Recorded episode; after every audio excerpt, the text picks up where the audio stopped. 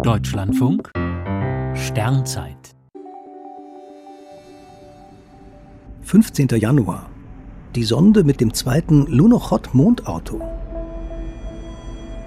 Nach 3 Uhr früh zeigt sich die abnehmende Mondsichel am Osthimmel an der Grenze der Sternbilder Jungfrau und Waage. Heute vor 50 Jahren bekam der Mond Besuch durch die sowjetische Sonde Luna 21. Vier Wochen zuvor waren mit Apollo 17 die bis heute letzten Menschen auf dem Mond gewesen. Nur 150 Kilometer von der Luna-Landestelle entfernt. Die Sowjetunion hatte ihre ursprünglichen Pläne aufgegeben, selbst Kosmonauten auf den Mond zu bringen. Stattdessen schickte man bei zwei Missionen automatische Fahrzeuge nach oben, die die Umgebung der Landestellen erkundeten.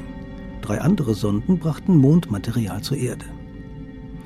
Luna 21 landete im 60 Kilometer großen Krater Lemonnier am Rand des Meeres der Heiterkeit, auf der rechten Hälfte des Mondgesichts, die derzeit im Dunkeln liegt.